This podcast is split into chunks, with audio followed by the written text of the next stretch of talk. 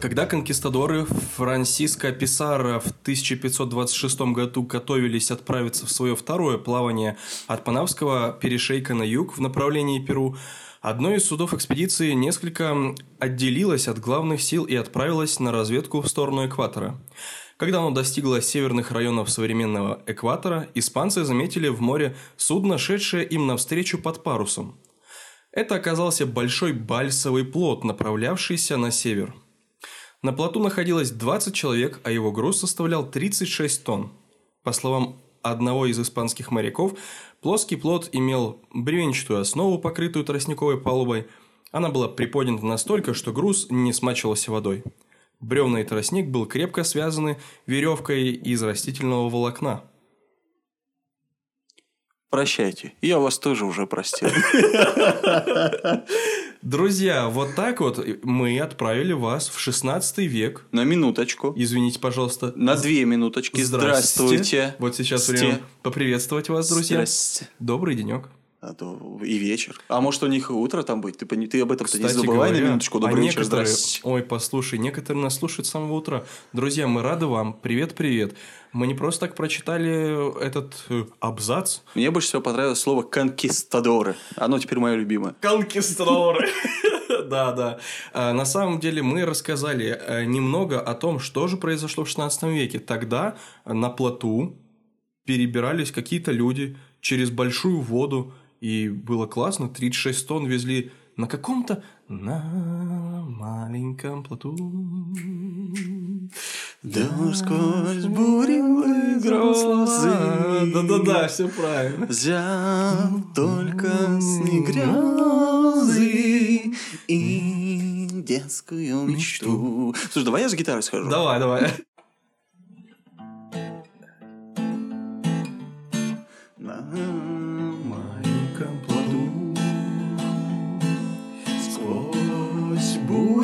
Дождь и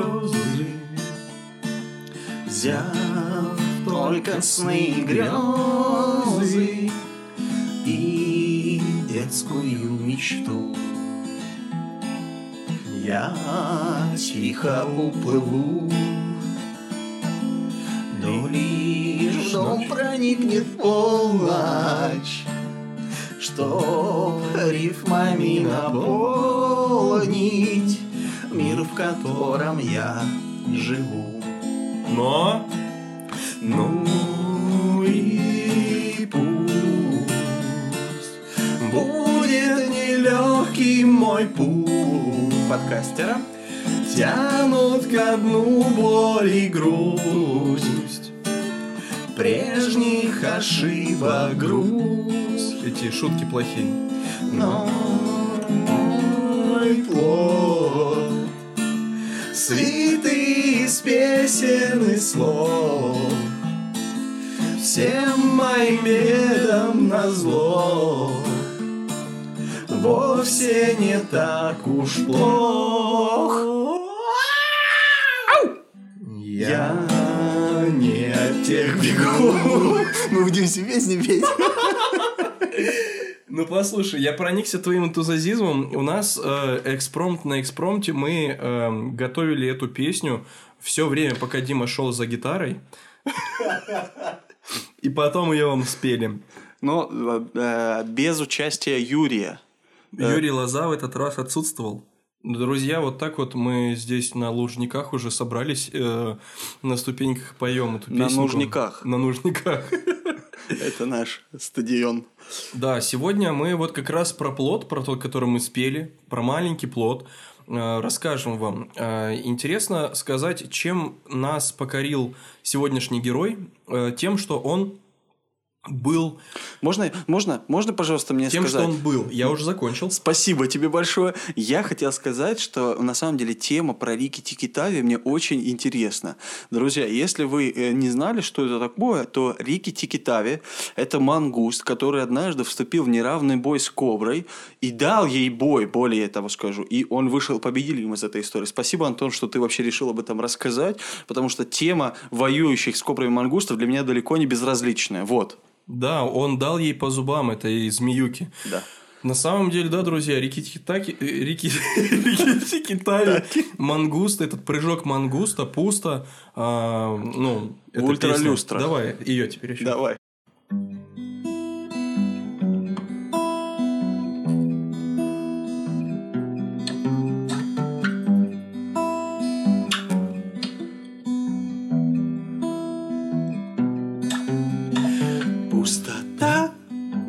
Неистовала мне. Понять тебя не переубедить. Прыжок мангуста. Пусто, пусто. Свет, свет, я хочу увидеть свет. В ультралюстрах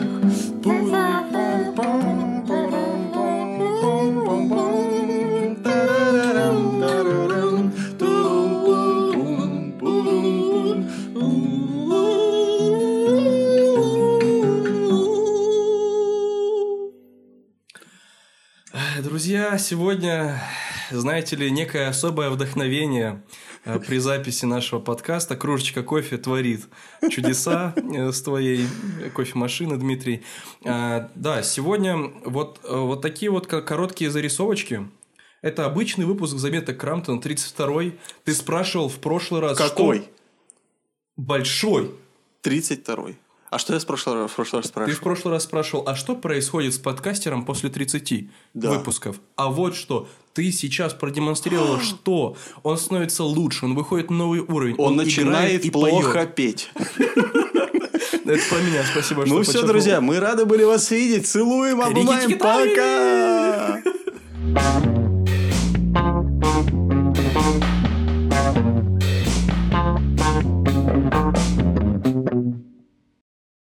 Ну вот, на сей раз мы вас качнули на замахе. Видите да, мы как? постарались. Вы уже посмотрели, наверное. Ой, что, уже так быстро? Ужас. А нет, на самом деле еще целых там сколько, 15 минут. Э, да, мы так и не перейдем к основной теме, но нам все мешает искусство и творчество, поэтому... Да, да. Сегодня мы хотим рассказать вот об этом человеке. Да, мы хотим рассказать о Туре Хейердале. Э, он не один. А можно вопрос я задам? Причем здесь Рики Тиктави и Тур Хейердал? А, я э, сейчас ставлю зеркало и зеркально отправляю тебе этот вопрос. Почему ты так говоришь? Ну как, ты же сам сказал вот это слово, это, которое связано с Туром Хейердалом. А, контики. Как? Не, подожди. Не, нет, ну все не правильно. Не Рики Тикитави? Все правильно. Рики Тикитави. Мы уже о нем. Мы сделали коротко выжимку. Вот это я глупо выгляжу, да? Сейчас я тут пел Нет, про мангуст. Ты что? Мы же мы привыкли, что э, несколько тем э, мы освещаем в одном выпуске. А. Одна тема про Рики Тикитави мы уже рассказали. То есть мы так и назовем этот выпуск Мангуст и Тур Хайердал.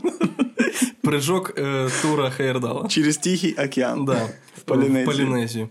Да, друзья, вот это вот э, мы расскажем. Его называют э, Колумбом 20 века. Он сам по себе, по жизни, ты бы спросил, кто? Он норвежский путешественник, археолог, mm-hmm. историк, писатель. Он много чего мог. Он много чего мог и умел. А, что касается народа Норвегии в 1999 году его земляки признали э, его самым знаменитым норвежцем прошлого столетия. Ведь больше никому э, не, не получалось э, получить 11 почетных э, степеней европейских и американских университетов. Он был э, во многом подкован, эрудирован и э, осведомлен. Он много чего знал. Э, в том числе ну, мы-то знаем, кто сейчас является самым известным норвежцем в истории человечества. Конечно же, это... Александр Рыбак. Итак, следующая песня. Нет, ну я имел в виду Оля Гуннера Сульшера. Оля Гуллер Сульшер. Это Это прекрасный... ты, твои мечты о гуляше Да, дают тебе гуляш. нормально выговаривать. Сухенький гуляш такой. Да. Да, это, конечно же, тренер великого клуба Манчестер Юнайтед. Ой, Вот ну ладно, ты сам Дима. сказал об этом. Э, Что касается э, его заслуг, э, э, мы хотели сказать о том, что он много чего знал, и именно это сподвигло его э, к главному действию. А Сегодня мы поговорим немного о нем, расскажем о его детстве, юности, путешествиях, а также мы поговорим о большом проекте, который он за- задействовал. Э, В послевоенное время он отправился через Pacific Ocean, через э, Тихий океан. А, и сделал это на плоту вместе еще с несколькими э, энтузиастами. И его целью было показать, что раньше, в прошлом, в далеком прошлом, столетия назад, люди могли путешествовать, пересекать большие, я не хочу, чтобы это было два слова, пересекать Да. а, пересекать большие расстояния океанические и делать это без потери жизни, так сказать. Вот, а, поэтому сейчас Желательно. Жел- желательно. А, что касается его а, заслуг, вот, да, он сделал много. Он писал книги. Книги этого человека а, послужили источником вдохновения для поколений юных мечтателей. И его документальный фильм про плод Контики получил Оскар. Представляете, фильм, который он снял собственноручно, э, пересекая Тихий океан, э, спустя несколько лет, э, спустя 2-3 года получил Оскар. А, Также он побывал во многих, во всех уголках нашего земного шара, нашей планеты и Нашего с тобой. нашего с тобой шара, потому что Земля дана людям. А, и- А мы люди. А мы с тобой, кстати, да, люди. И путем эксперимента доказал, что океаны не разъединяют, а соединяют людей. Сегодня мы смотрим на расстояние как на нечто э, серьезное, которое отдаляет нас от наших друзей, э, родных или от каких-то путешествий и странствований. Однако в прошлом для людей, которые жили э, тысячи лет назад, это было просто средством передвижения, том числе большие воды, океан. Вот мы отправляемся в детство и юность. Он родился на юге Норвегии. Ам, И я очень рад, что его отец, знаешь, кем был? Норвегом. Он был норвежцем, все верно. А, Он варил пиво на собственном маленьком э, заводике пивоварни, в маленькой Вот, пивоварне. вот что его сформировало, этого Тура Хэр. Да, Да, я думаю, что хмельной напиток, э, безалкогольный, подчеркиваю, он его побуждал ко многому. А его мама работала в музее антропологии. И именно она пробудила вот в нем исследовать мир, и она открыла для него мир и нашу планету как нечто многообразное. В молодости он старался постигать зоологию, а, открыл свой зоомузей э, в небольшой комнатке, которую э, отец отвел ему в своем производственном э, отделе пивоварни. Вот. Главным экспонатом этого музея, сам знаешь, кто была? Ну, э, ты имеешь в виду гадюка? Это гадюка. И вновь я вспоминаю своего учителя украинского языка Лидию Степановну, которая говорила «гадюки такие». Какой-то у нее такой норвежский шарм был, судя по всему. Да, да, так и есть. Да, а, интересно, что сейчас мы о нем говорим как о состоявшемся а, океанопокорителе, море-поколи- море-покорителе, а, море-поколень, ну, в общем... Море поколений. Метели. Поколений. Поколение, точно. Однако в детстве и в юности у него был большой страх перед водой. А, Представляешь? По-научному могу сказать, это фобия. Это фобия, точно. А, такие вот э, страхи, связанные с, с водой. В детстве он дважды чуть не утонул, можно сказать, даже в- смотрел в глаза смерти, прямо, прямо чуть ли не умер. И позже э, он признался, что в 17 лет он даже не мог, не мог представить себя, что окажется в этом бушующем э, океане на самодельном судне. Э, Если бы он э, на это решился бы или его побуждали бы, то он был бы в ужасе. это не его, это совершенно не он, не его жизнь. Это, к слову, о том, эм, о чем мы говорили в прошлом 30-м юбилейном выпуске, да, не перестаю это повторять, э, про то, как э, Станислав Курилов смотрел в лицо своим страхом и говорил, что это абсолютно необходимо для того, чтобы их бороть. Вот, наверное, нечто подобное было с Туром Хейердалом, исходя из того, какую историю потом дальше ты будешь рассказывать. Да, все верно. В 22 он победил свой страх. Он упал в бурную реку, э, но выбрался на сушу и почувствовал, что все, это победа. Сейчас он стихию преодолел. И я думаю, вместе со стихией рухнули все страхи, которые бы могли сковывать его на протяжении всей жизни.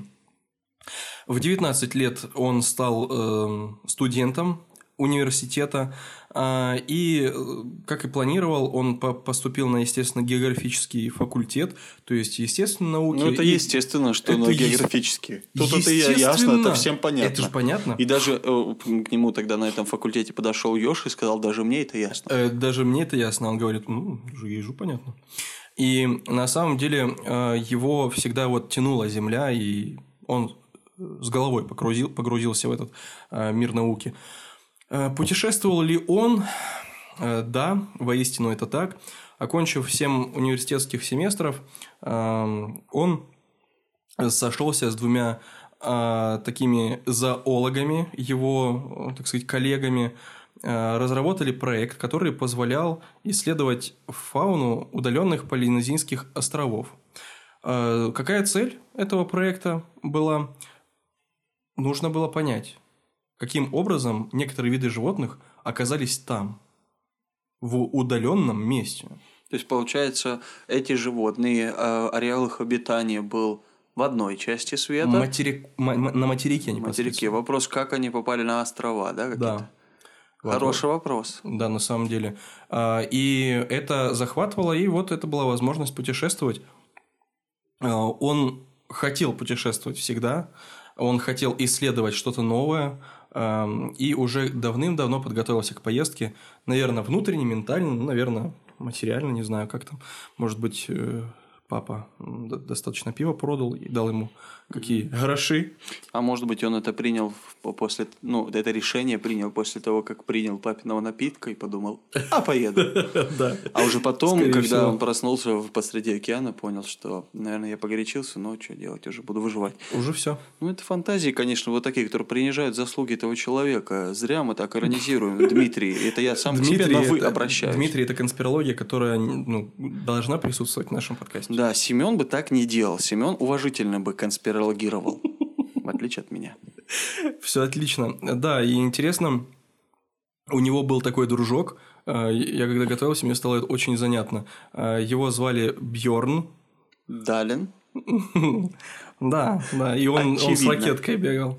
Почему с ракеткой? В смысле, Бьорн Даллен это этот, этот, как он? Гонщик? ну, как сказать? Бьорн ну, Даллен это... Снежный гонщик. Он э, на лыжах ходит и стреляет из ружья. Как это называется? Биатлонист. Биатлонист, Бьорн Даллен, да. Я думал, это э, теннисист, но нет.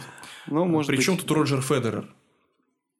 Вот еще одна интеграция такого интересного Значит, интересного сочетания, необычного. Сочетания. Э, друзья, мы хотим рассказать о друге э, Тура Хейрдала, который э, познакомился с Бьордом Крепелиным, и в свою очередь этот дружок вошел в доверие вождей на Таити и вывез на материковую часть богатую коллекцию предметов обихода островного племени – не знаю, у меня не было в источнике подробностей этого, э, этого, ну, этого события, однако мне показалось, что он был каким-то э, немного аферистом. Вот, и, ну, вот так вот произошло. А, интересно, что э, работа и дружба с Крепелином, с этим Бьорном в будущем помогла, дала базу для Хейрдала и его научные поиски, они были более предметными. Угу. Ему позволили пользоваться библиотекой, из которой он также подчеркивал э, себе знания этих островов. А, как я уже говорил выше, он э, старался быть разносторонне развитым. И в данном случае, так как он планировал э, экспедицию туда, он планировал большие-большие да, проекты реализовывать, он поглощал и готовился к тому, чтобы это сделать, э, быть готовым ко всему совершенно. Так он прикоснулся к культуре э, прошлого, э, старался понимать тех людей, которые жили в прошлом, как они путешествовали и вообще вот выживали в целом. Ну, это очень хороший вопрос. Ты думал когда-то об этом в своей юности норвежской? А, вообще думал ли я? Ну да, вот все равно, знаешь, вот по разным, конечно, мнениям, где люди появились впервые, лично мне кажется, это произошло примерно в районе Палестины, вот, и потом, каким образом люди попали вообще в Америку, на этот континент, там когда-то, ну, абсо- абсолютно точно не было людей, их не было там всегда, ну, то есть они не были там всегда. Когда-то они туда приплыли. Вот каким образом в те бородатые времена, когда еще не было полноценных Бритвы. э, бритв, во-первых, полноценных, э, да, э, это львов, да, вот этих электрических. Плюс не было э, лайнеров Советский Союз, которые могли бы туда доставить их. Не было кораблей и яхт. И Не было авиакомпаний «Победа» и, S7. и S7, и «Белавия». Не было ничего этого. И каким-то образом люди на пирогах, вот можно сказать, на коленках туда доплывали. Это удивительно. Почему ты смеешься? Ну да, действительно. На коленке собранный плод. Да, ну и Ты да. имел в виду? Да, Ну, да, да. ну и да. Э, На самом деле, я считаю, что вот ты как раз подогрел интерес а, к нашему выпуску. Э, Потому что это непонятно. Ну, это интересно. Совершенно. Это правда. И вот эти люди пытались найти ответ на эти вопросы. В том числе и животные, как попали, и сами люди. Да, да. Я понимаю их. Ты понял. Животных. И людей. Да. Что произошло в 1937 году? Я хочу, конечно, сказать, что сам э, Хейрдал родился в 1914 году, э, прожил хорошую, богатую жизнь до 2002 года. И вот в 1937 году, в 1937 году в возрасте, ну, мы можем определить, что ему было 23, да, примерно. Э, С молодой супругой он отбыл на острова, на Маркизские острова. Это кота так зовут, Маркиз. Спасибо. Какого-то. что Интересный факт. Они добрались до конечной точки. А, Конечная была, да, уже все. Выходите. Выходите, говорит, да. Дальше, э, а на чем они добирались, неизвестно. А это не важно, ты знаешь. Просто была конечка. Это была конечка. Они перебрались туда и на острове поселились в доме вождя, а, которому был по душе 23-летний тур. Его начали называть из-за того, что он был таким голубоглазым блондином, его назвали «Голубое небо». Но это не очень, конечно, важно.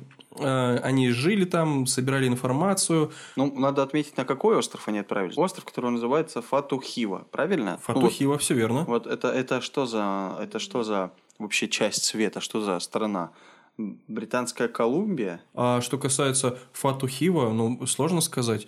А, У меня нет пометок, где это. А Фатухива это самый южный остров архипелага Маркизских островов. Все проходило именно там, на островах а, твоего любимого котика. Маркиза. Так Но а какой стране они принадлежат? Вот для меня в чем вопрос возникает. Это же э, они не могут же быть непосредственно каким-то отдельным государством?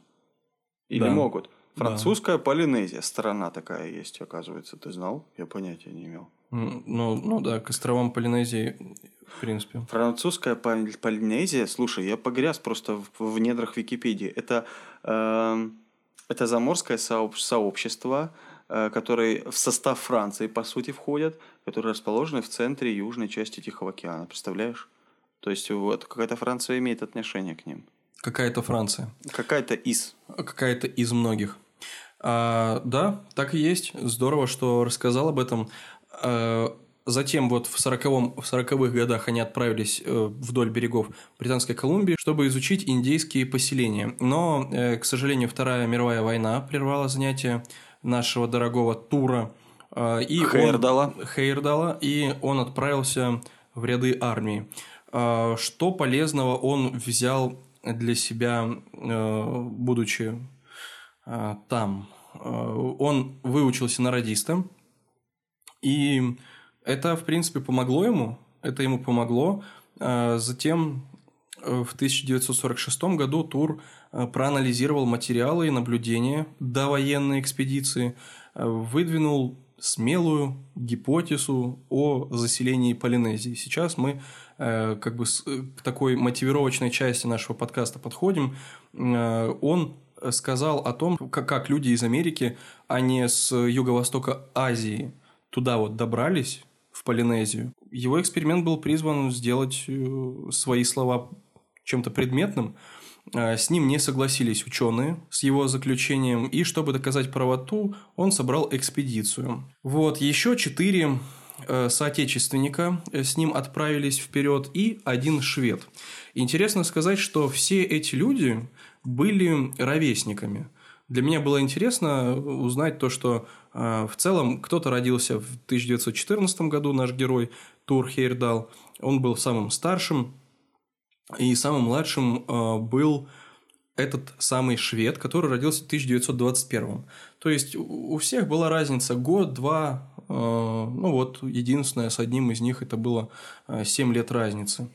Ну, это вот в таком возрасте они довольно, ну, как сказать, ну, такой крепкий возраст, такой 30 за 30 уже. Вот они- кстати, знали, как быть за 30, как мы с тобой уже тоже скоро поймем. И вот конспирологически мы даже правильно подошли к выбору темы, потому что мы, мы уже люди, которым за 30, ну, в плане... И подкаст уже наш за 30. И под... Ну, я имею в виду про подкаст. А, прошу прощения. И мы рассказываем о людях, э, которым было чуть за 30. Вот. И теперь будет только так. Только. Так. А что касается этих людей, сам Тур Хейердал был руководителем экспедиции, ну и были также другие люди на борту, как мы уже сказали, несколько норвежцев и швед. А, Эрик э, Хессельберг был штурманом и художником. Он нарисовал изображение на парусе, э, которое отправилось в океаническое путешествие, изображение Контики. Следующий человек Герман Ватценгер. Третий раз я уже пытаюсь произнести э, профессию и род деятельности этого удивительного Норвега. И это только начало? который родился в 1916 году. Он был инженером технических измерений, то есть он инженер и технические измерения производил, если вдруг вы не поняли. Во время экспедиции он занимался исследованием э, метеорологическим и гидрологическим, то есть наблюдение какие-то вел. То есть какая-то логика в них присутствовала, хотя бы гидрология, Хотя бы она была. Ну, гидрологика. Это, кстати, важно на борту э, Тихого океана, в центре его иметь человек, который мог что-то про погоду рассказать. Угу, да, спасибо, замечательно. Я тоже так думаю, потому что, э, видишь, уже компаха набирается, ну, пока нормальная. Нормально. Следующий человек, э, которого звали Кнут, э, не Кнут- Его брат Пряник. Да, Кнут Пряников, э, который родился в 1917 году. Э, Фамилия его была Хаугланд. Кнут Хаугланд э, был специалистом по радио. Э, Ну, мы можем, да, в будущем, конечно, рассказать вам в ближайшем о том, что он делал и зачем он был на борту. Однако также важный специалист. И был второй радист Торстейн Рабю. Он, я так понял, помогал нашему другу Кнуту. А, Если перейти к шведу, который был коком, можно сказать, который... э, э, Можно я глупо пошучу? Кокал рыбу и потом готовил ее. В общем, э, швед, которого звали Бенгт Ден- Денильсон, наверное, так, в 21 году, самый молодой участник, как ты уже говорил. А, Значит, он тоже, не знаю, подогретый туром Хейердалом или как непосредственно от него как-то, точнее, независимо от него, тоже интересовался теорией миграции людей вот из, э, через океаны, через ну, большие расстояния, трудности. Вот. А также он был переводчиком, он говорил по-испански. И это единственный член экипажа, который говорил по-испански. Да, замечательно. Вот так вот. Э, В целом, подкованная компаха, которая поняла и приняла решение. Нужно плыть. Началась авантюра вся э, в, в 1937 году, за много лет до этого, да, и большая подготовка была проведена. Во время э, одной из вынужденных поездок на остров Хиво, Хиваоа, вот так вот он назывался, э, за медицинской помощью Хейрдал э, свел знакомство с одним из норвежцев, свело, да, его это событие свело с норвежцем, э, точечка, да, там поставлена. Во время вынужденной поездки на остров э, Хвиоа э, за медицинской помощью Хейрдал познакомился с одним норвежцем, который жил на острове. Островитянин. Мне так нравится вот такое вот название «Островитянин». Он был островитянином с 1906 года. И тогда этот человек показал молодому нашему другу Туру э, каменные статуи в джунглях, о происхождении которых никто ничего не знал. Каменные, каменные, высеченные статуи в джунглях на острове. А Этот человек упомянул, что подобные статуи известны также по находкам в Колумбии, стране, которая находилась почти 6 тысяч километров к востоку от островов, тех самых твоих любимых Маркизских. Маркизские острова. Но речь же идет про статую Акуаку. Все верно, ну конечно, Дмитрий, ну Ну, все, я просто уточнил. Там- Я просто Акуаку, это то, как меня называет мама. ты же человек-статуист, и к тебе можно, Это я. тебе можно обратиться по поводу любой статуи. Пожалуйста. Да. А, интересно, что, ну, как бы здесь э, с маленькой буквы боги написаны. Есть легенда, э, по которой раньше в Перу был народ белых богов. А, Я думаю, что это, да, так называли из-за своей неосведомленности. Местные люди считалось, что они прибыли с севера. Но после поражения в битве с инками, с древними инками, С какими-то иннами. ам, на озере Титикака, они бесследно исчезли. Можно я еще раз услышу название озера? Да, это мое любимое название моего детства на озере, на озере Титикака. Да, мое детство тоже можно назвать Титикакой. Да, это было здорово. На самом деле бесследно исчез- исчезли те самые белые, ну, в кавычках, я даже не только с маленькой буквы, боги. Я предполагаю, что белые люди жили тогда там, и против них пошли инки. Э, Это Семен мне подсказывает. Так. Э, И с острова их прогнали. Куда-то, каким-то образом исчезли ну, можно уже, наверное, говорить, что белые люди, поселение белых людей, которые проиграли свою битву. Это просто поразительно. Э, Позднее Хердалу удалось, удалось обнаружить на острове огромные э, такие вот изваяния бога Тики, Тики, которые э, напоминали статуи в Южной Америке. Итак, сейчас мы стараемся установить логическую связь между тем, что стоит 6 тысяч километров через весь океан на материковой части и среди этих островитян. Представляете, одни и те же статуи. Что это такое? Это как вообще? Это Титикак. Э, Исследовать, исследование флоры и фауны островов, а также океанических течений привело норвежца к мысли, что а, ветры, которые есть там, те самые потоки, пассаты, они идут с севера через Гаити, и именно они способствовали появлению а, на островах первых поселенцев. А, Сейчас мы немножко подробнее да, объясним, как же это происходило.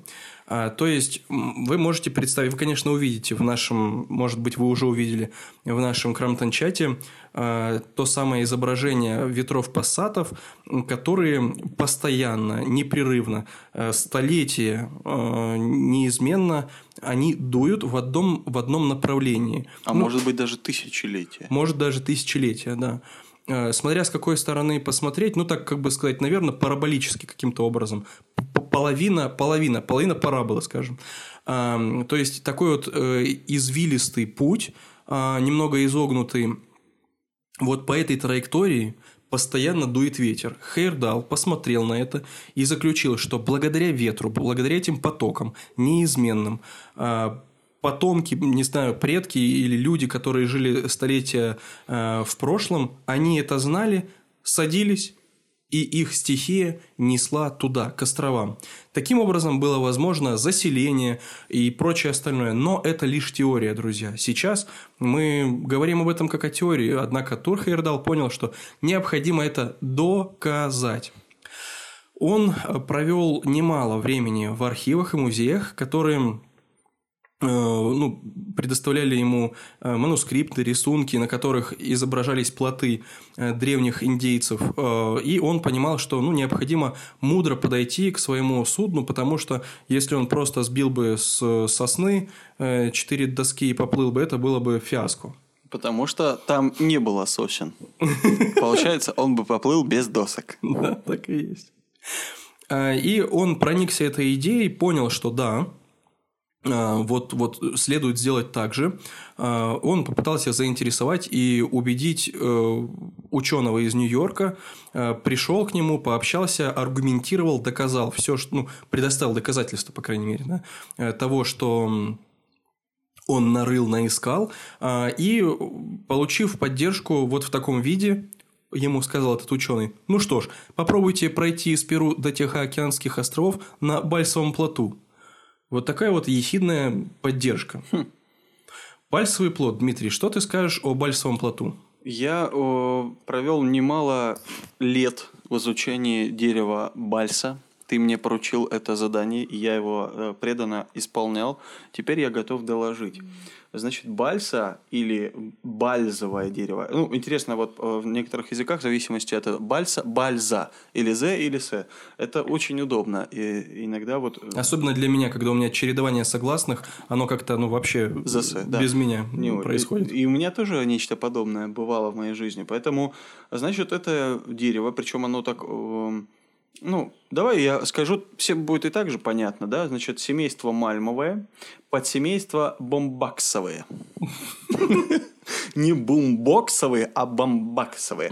Но, если честно сказать, то это дерево, которое произрастает в Южной Америке, довольно редкое растение, и э, ее древесина является очень ценным материалом. Почему? По какой причине? Потому что в сухом виде оно очень мягкое и легкое. И интересно, что э, в русском языке если дословно вообще перевозить, переводить, точнее, не перевозить, дословно перевозить очень сложно, а вот переводить возможно. Значит, вообще слово «бальса» с испанского переводится «плод».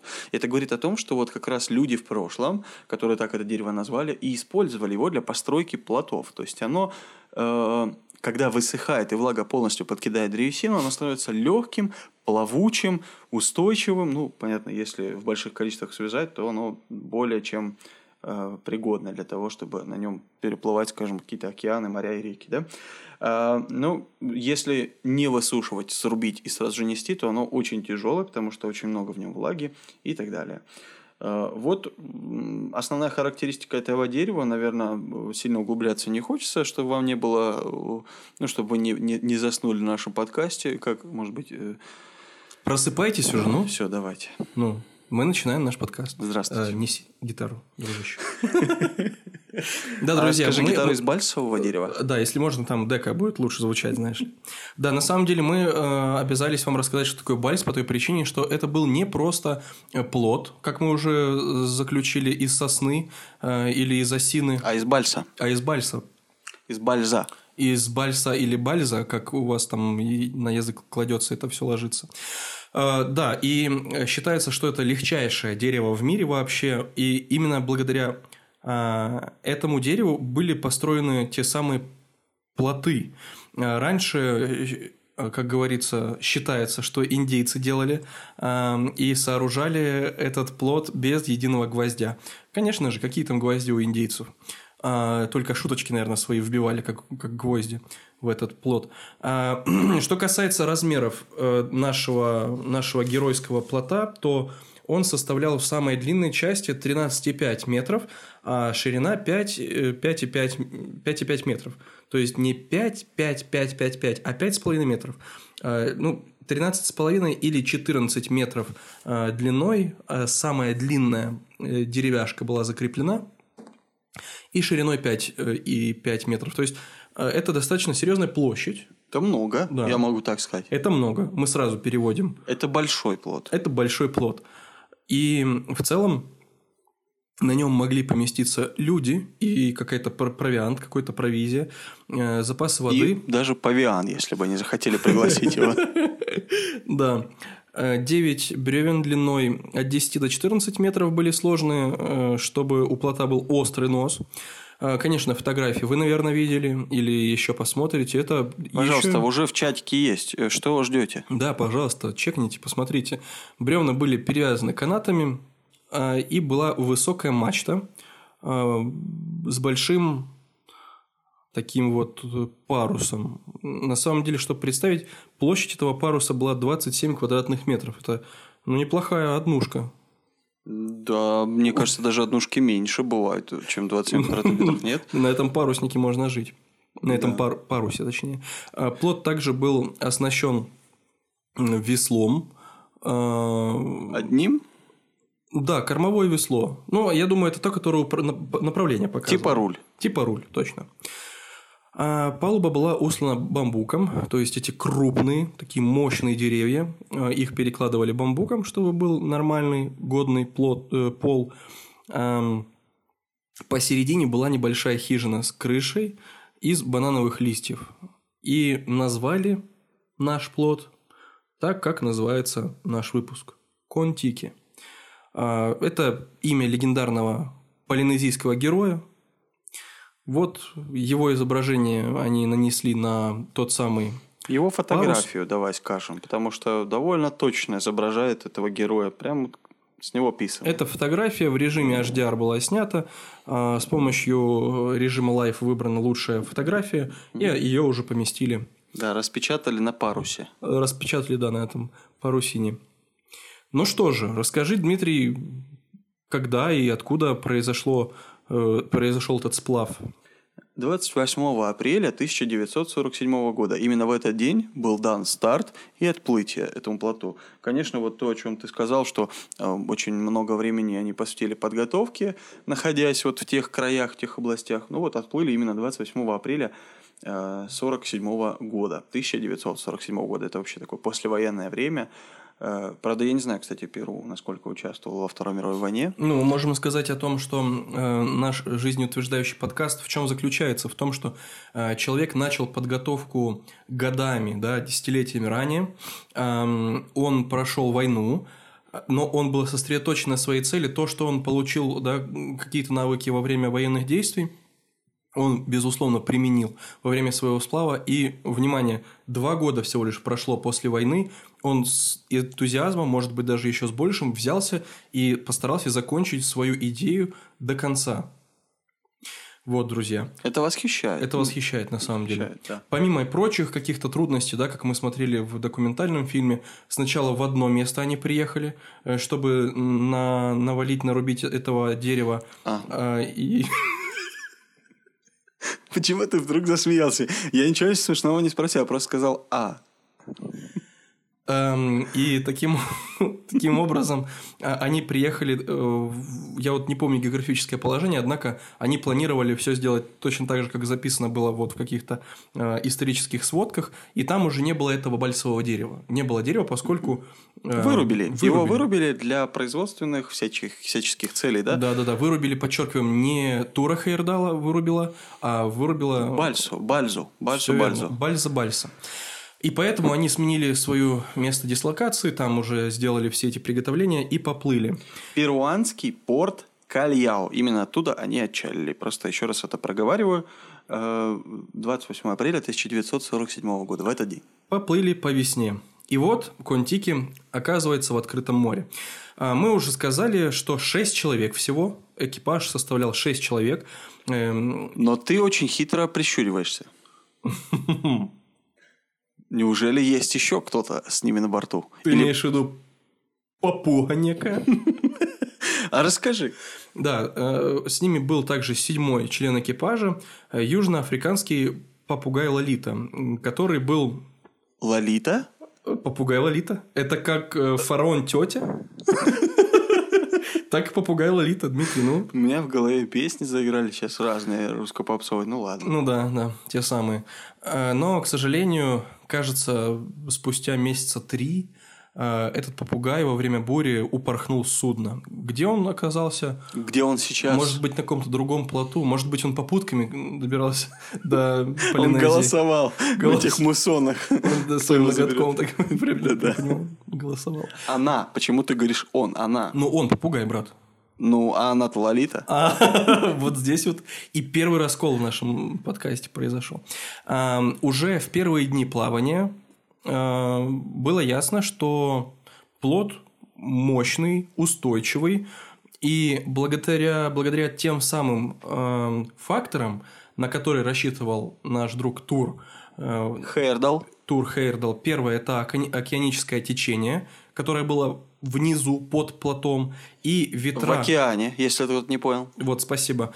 И ветра, те самые пассаты, они медленно, но верно двигали плод в нужном направлении. А На судне был наведен относительный порядок. Все, все, что было там, надежно прикрепили, закрепили и сразу распределили обязанности э, и расписали вахты на этом судне. Вот что говорят об одном шведе, который был на борту. Напомним, что тот самый э, Испаноговорящий испано- швед. испаноговорящий швед, его звали э, Бенгт, он исполнял обязанности Кока, э, интересовался теорией миграции и помогал как переводчик, так как он единственный, да, говорил по-испански. Вот как о нем говорится, цитата. Э, Бенгта, скорее всего, можно было найти в дверях каюты, где он лежал на животе, углубившись в в один из 73 томов своей библиотеки. А вообще мы назначили его стюардом. Это он отмерял нам дневной паёк. Герман же в любое время суток мог оказаться где угодно. То с метеорологическими приборами на мачте, то с подводными очками под платом, где он проверял шверт, то за кормой в надувной лодке, где он занимался воздушными шарами и какими-то непонятными приборами. Он был у нас начальником технической части и отвечал за метеорологические и гидрографические наблюдения. Э, Кнют и Тростейн э, без конца возились со своими отсыревшими сухими батареями, паяльниками и схемами. Каждую ночь они поочередно дежурили и послали в эфир наши рапорты и метеосводки. Эрик чаще всего латал парус или сращивал канаты, или вырезал деревянные скульптуры, или рисовал бородатых людей и удивительных рыб. Не бородатых. Рыб. Не борода... Рыбы были не бородатые. Рыбы были не бородаты. Точно в полдень он вооружался секстантом и взбирался на ящик, чтобы поглядеть на солнце и высчитать, сколько мы прошли за сутки. Сам я прилежно заполнял судовой журнал, составлял рапорты, собирал э, пробы планктона и рыб, снимал кинофильм. Вот так вот сам тур описывает, как обычная жизнь сопровождала их вот здесь на плоту. Как видно, хорошая, здоровая обстановка, э, все знали свои обязанности, все занимались чем-то важным, что содействовало успеху этой эк- экспедиции. Рисовали рыб, бородатых мужчин. Да-да, что самое главное. Э, Друзья, наверное, вы услышали о неком, э, скажем, таком вот э, чем-то непонятном. Кто-то брал в полдень э, секстант, взбирался на какой-то ящик, чтобы посмотреть на солнце. Что это такое вообще, Дим? Значит, ящик – это сбитые доски такие, Так. коробка туда, Так. что-то можно складывать. Все, пойдем Научная сводка, да. Все на. вопросы сняты. А про секстант? А, еще секстант. Значит, секстант. Э, Это, кстати, очень хороший вопрос. Вот э, если опять я, меня относят э, океанским течением Гумбольд, который называется к нашему прошлому 30-му выпуску, э, к Курилову, э, у который столкнулся с проблемой навигации в открытом океане. Куда плыть, где вообще направление его верное, да? Вот нечто подобное было и у них. Э, Можно представить себе, что у них не было навигатора, Google Earth э, или Google Ocean тогда не работал. И, ну, вообще не существовало его, если вдруг вы не знали. И навигация в море, в океане была по, соответственно, небесным телам. Звезды, солнышко, луна и так далее. Вот э, секстант – это прибор, который как раз-таки помогал определить точное географическое положение их судна на данный момент. Э, Как он работает, э, этот секстант? Может быть, мы фоточку даже прикрепим в наш чатик, если Telegram нам позволит.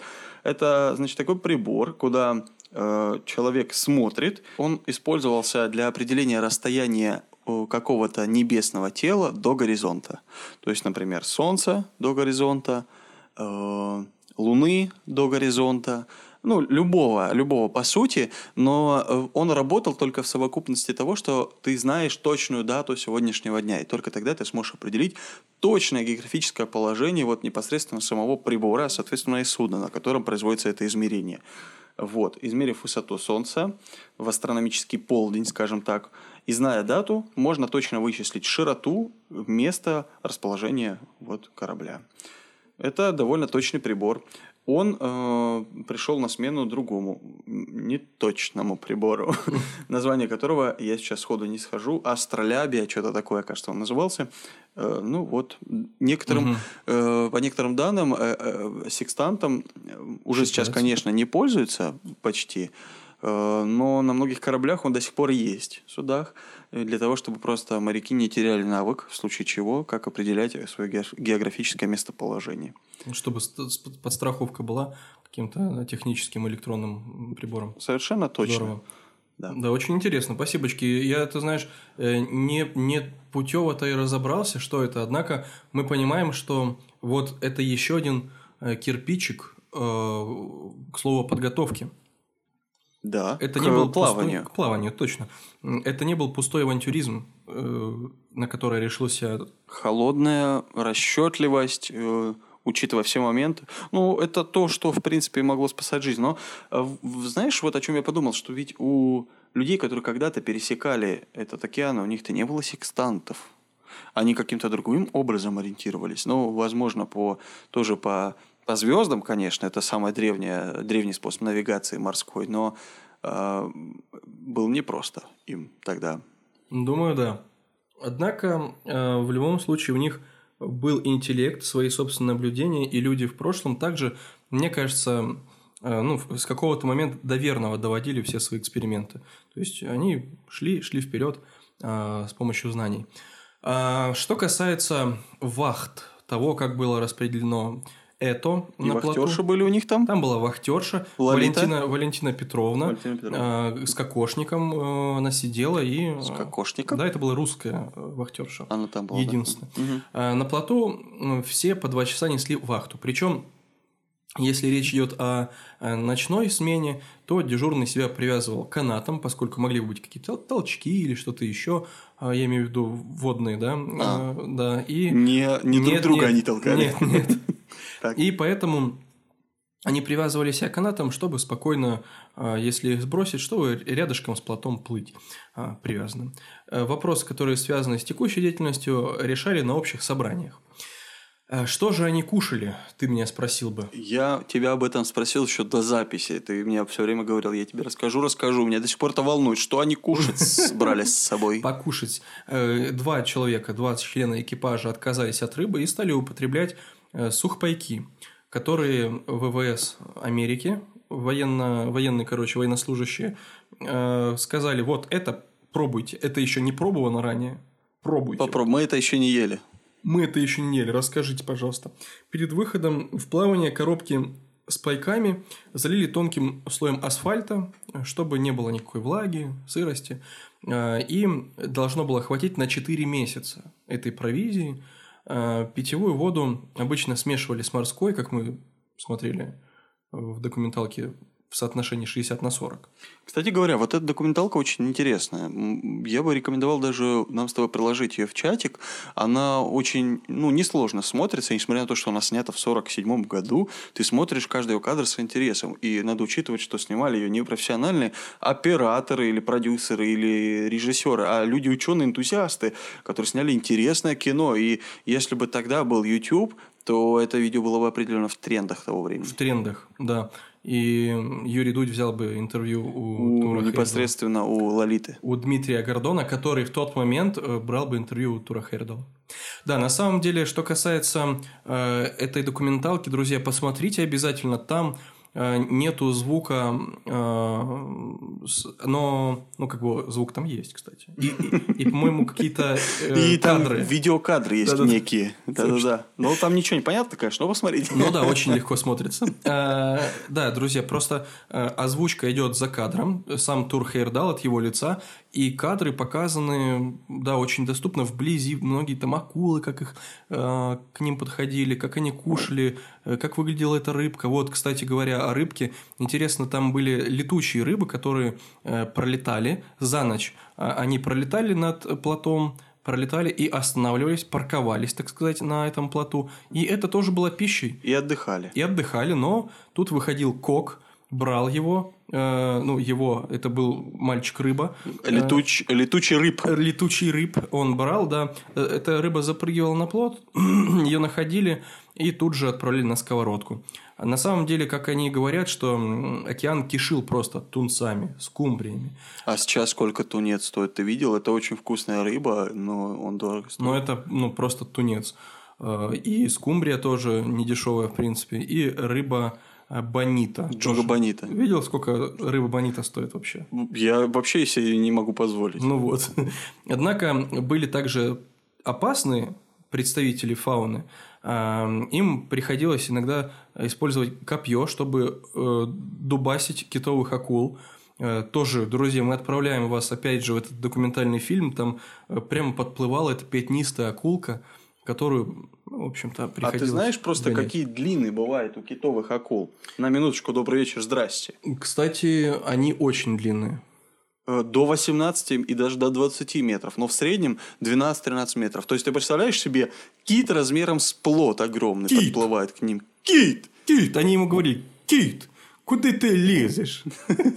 У тебя же семья, и дети. Ну, непонятно, вот как, э, как сохранить э, лицо и штаны чистыми, когда ты видишь такую акулу. Да. Это очень... Ну, хотя китовые акулы, они не так агрессивны, да, как белые там и прочие виды акул. Они вроде бы на людей, насколько я понял, не нападают так часто, но все равно вот размер чего-то такого большого поражает. На- Например, одно неловкое движение, то, о чем было в, в документалке, и, и он мог просто повредить веревки, которые связывали вот эти вот бревна, и плот мог, мог посыпаться. Ну, Ну да. Ну, движение э, хвоста, я имею в виду, китовой Да-да, акулы. я, плавника наверное, или не сказал. хвоста. Да, и у этих акул, кстати говоря, очень э, большой такой, э, скажем, передний бампер, А, э, как бы, ну, Да. если машинным этим... э, Hyundai. Hyundai. Да, очень широкая э, и пасть в том числе, да. Я Ты- даже показываю, Ты, вот. показываешь, да. Да-да, вот, вот такая большая. Слышно? Да, и само э, рыло у них большое, то есть... Спасибо, что ты опять на меня посмотрел. И дело в том, что да, они подплывали и ничего не делали. Тоже в том числе большой фактор то, что не было моторов, то, что могло или отпугивать, скорее отпугивать, или нагонять страх на морских обитателей. Спокойно, с помощью ветра и паруса э, этот плод продвигался. Если бы были бы моторы, э, не могли бы так подробно исследовать э, обитателей, океанических обитателей, которые подплывали, которых они просто, допустим, с копья ловили рыбку, эту тунца этого самого. Вот. Те же самые акулы, киты. Одно время даже их сопровождали, эти большие большие рыбы, эти киты, а, и они сначала были поодаль, потом они приближались, но не наносили никаких повреждений, а, как ты уже говорил. Поэтому это была уникальная экспедиция. А, Что касается а, нечто, неких опасностей, была единственная такая вот ситуация, ну, страшная в середине пути, а, когда плод пережил две больших бури. И в течение пяти дней одна из них просто а, вот Бушевала. бурил, да, бушевала и бушевала эти буруны, буруновые эти. Буруновая. Это было ужасно. И во время шторма экипаж потерял рулевое весло, то самое. А парус и палуба получили серьезные повреждения. Вот. И когда утих ветер спустя пять дней, они смогли подуладить все эти дела э, и поремонтировать, крепче связать бревна. Благополучно отправились вперед. Все Я произошло. вспоминаю фильм «Идеальный шторм». Помнишь, такой был с Джорджем Клуни? Там про то, как вот небольшое судно рыбацкое, кажется, если насколько мне не изменяет память. Я не помню вообще про что фильм, кажется, про идеальный шторм. Но э, суть в том, что там они оказались тоже в открытом океане или море, где просто бушевала стихия. Это так страшно на самом деле. Э, такие огромные волны и прочее. Я представил, э, каково это в течение пяти дней быть вот в таком бушующем океане. Это, ну, так нужно быть крепкого характера людьми, чтобы на это решиться и это сохранять положительный настрой и продолжать трудиться, не терять, не паниковать, не терять, я имею в виду, присутствие духа. Так и есть. А, Что касается э, их слаженности, да, мы тоже могли, можем сказать о том, что это был слаженный, дружный коллектив. А, Что касается их настроения, то все занимались э, своими делами. А, И их эмоциональное здоровье, мне кажется, было прекрасным, идеальным, они были в восхитительной форме. Наверное, от этого тоже зависело их успех их экспедиции. А, Еще можно сказать то, что у них не было каких-то да, серьезных таких вот заболеваний. Они все делали верно, правильно, надежно. Не отравились э, водой насмерть, да, никто, никто не ел отравленную эту ядовитую рыбу. То есть они все делали верно и правильно. Что, что очень серьезно да, касательно обстановки. Вот. Еще у них была одна такая ситуация, которая уже была ближе, ближе к концу, а, когда впереди по курсу был архипелаг, а, когда были рифы, и тогда они прошли этот пояс почти, не разбились и остановились уже ближе, ближе к берегу. Они остановились, их плод, конечно, подрассыпался, однако постепенно они припарковались и перенесли все на землю. Что касается земли, которая их ожидала, э, первый раз они увидели землю 30 июля. Это был э, любимый нами остров э, Пука-Пука. 7 августа 1947 года, когда плод подошел к атоллу Рароия, входящему в островной архипелаг Туамоту. Слушай, вот. ты, ты что за название? Ты, ты что, стал таитцем? Таит, этим... Таитянцем. Таитянцем? И чтобы э, добраться до Земли, им пришлось преодолеть тот самый коралловый риф. Они это сделали, и по итогу вот в океане команда Хейрдала провела 101 день, преодолев 8 тысяч километров. Как ты считаешь, много ли это? Я могу оценить это с точки зрения профессионального э, человека-километролога океанического. Это много. 8 тысяч километров. Просто на минуточку. 30 июля они увидели Землю, отплыли они в апреле. Вот сколько месяцев они были в пути и не видели ни единого клочка Земли. Представляешь себе? Да, это было долго. Это долго. Да, друзья, вот так вот. И они в том числе он, Тур Хейрдл, доказал, что на бальсовых плотах подобные плавания могли совершаться и столетиями ранее, в древности. Это делало вполне вероятной и относительно безопасной миграцию людей из Латинской Америки на острова Полинезии. А мировым бестселлером стала также книга «Путешествие на Контике». Если кому-то хочется почитать, то пожалуйста – я могу сказать, что книга «Путешествие к антике» – это э, что-то, э, что связано с моим детством и юностью.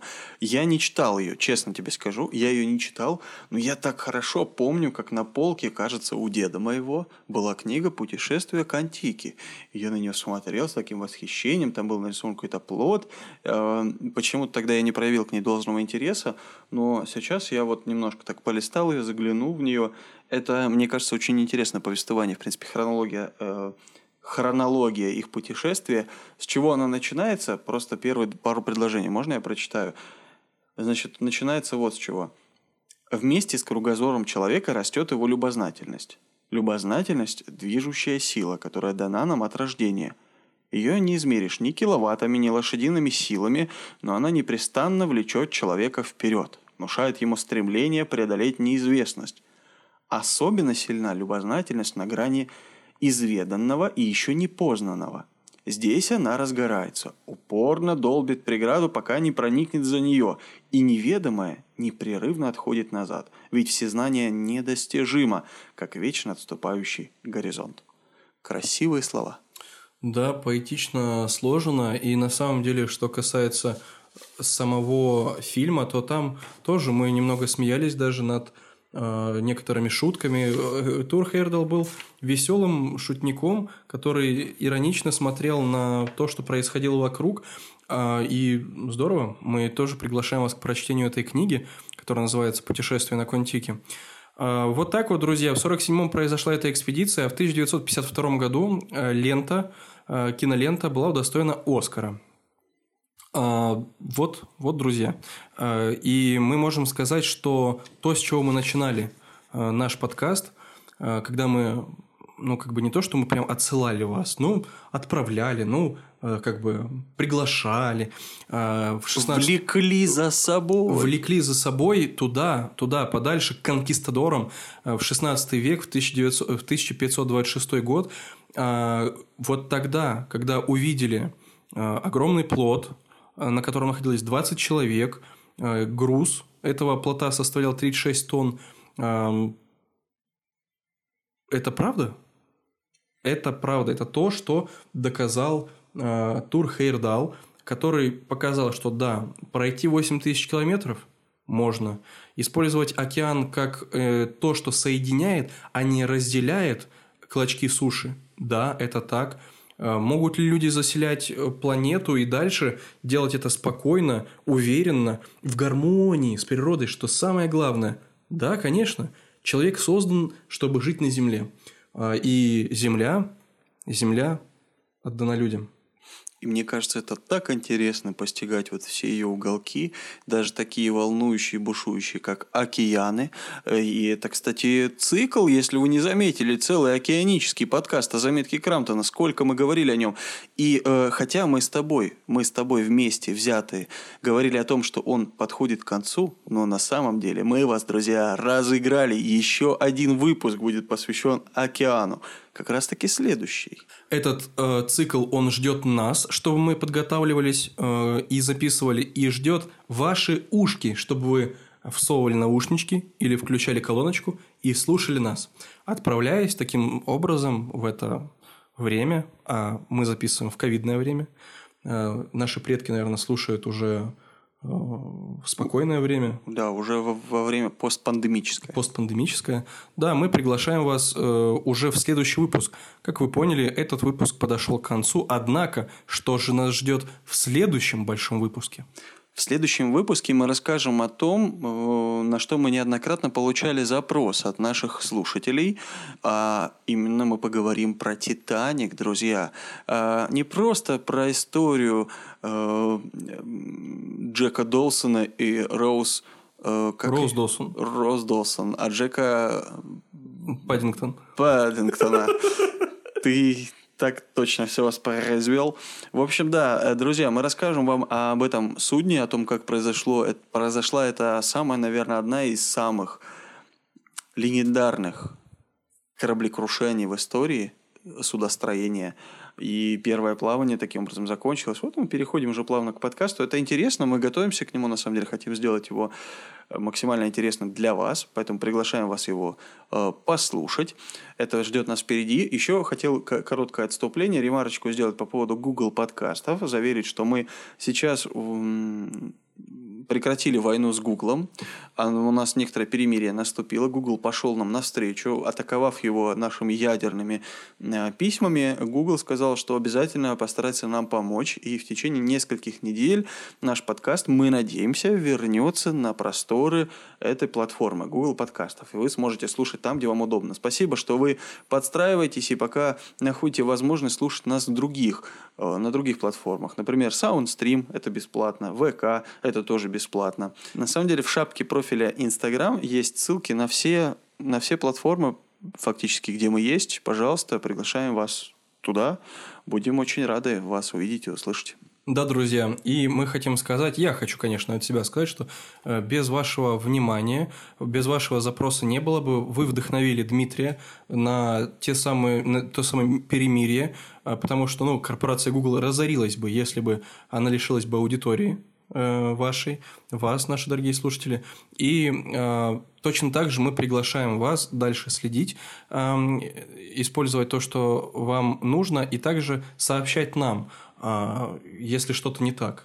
Мы всегда рады, да, э, да. какие-то коррективы внести насколько это удобно, все ли прогружается, не знаю. Но, в общем, держите нас тоже в курсе. Мы будем благодарны от всего сердца, если что-то не Потому что за всем уследить довольно трудно, и мы уже понимаем, что э, мы э, знаем, как нам расти и расширяться, ну, в плане подкастов, да, и чувствуем, что нам не хватает ресурсов, всего вдвоем над этим всем работаем, поэтому где-то себя ограничиваем, осекаем, э, но будем благодарны за даже доброе слово или за совет. Да. За совет. Да, за совет, конечно. И за доброе слово, ну, конечно. Ну, тоже немножко. Друзья, вот так вот. э, Тур Хейрдал э, не только, не только авантюрист, но и сознательный человек, который шел вперед, достигал своих целей. Мы хотим, чтобы это было э, таким вот стимулом и для нас с тобой, Дмитрий, и для вас, наши дорогие слушатели. Вы же именно такие, наши дорогие Норвеги Крампонт. Да, э, и все, кто живет, э, в том числе и в Российской Федерации, тоже Норвеги. Ну Э, Все российские Норвеги, все белорусские Норвеги, украинские Норвеги. Давай не будем их обходить вниманием. турецкие слушатели наши. А как же эти два литовских. Норвега, которые сейчас нас слушают? Да, кстати, география прослушивания мы вот смотрели недавно и были рады, что нас слушают, ну, по всему миру, брат. Да везде. Это удивительно. Единственное, Маркизские острова, ну это вопрос времени. Сейчас вот вышел выпуск, все, там Э, уже, и- уже он в прямом эфире. И пока с 1952 года пока блокируется статистика Северной Кореи. Ну, мы ждем, мы ждем, по крайней мере, мы уже вступили в диалог с Кимом в нашем чатике, кстати говоря, ссылочка тоже будет. Да, и он сказал, что ну, скоро на ракете подлетит и обо всем договоримся. Друзья, слушайте нас и дальше. Пожалуйста, если вы беретесь за что-то, идите вперед. У вас все получится. Мы уверены, что история тура Хейрдала, она подстегнет вас идти вперед, достигать целей, радоваться и радовать других. Пока, друзья, мы вас очень любим. До встречи в понедельник. Прощайте, друзья. Я вас тоже уже простил.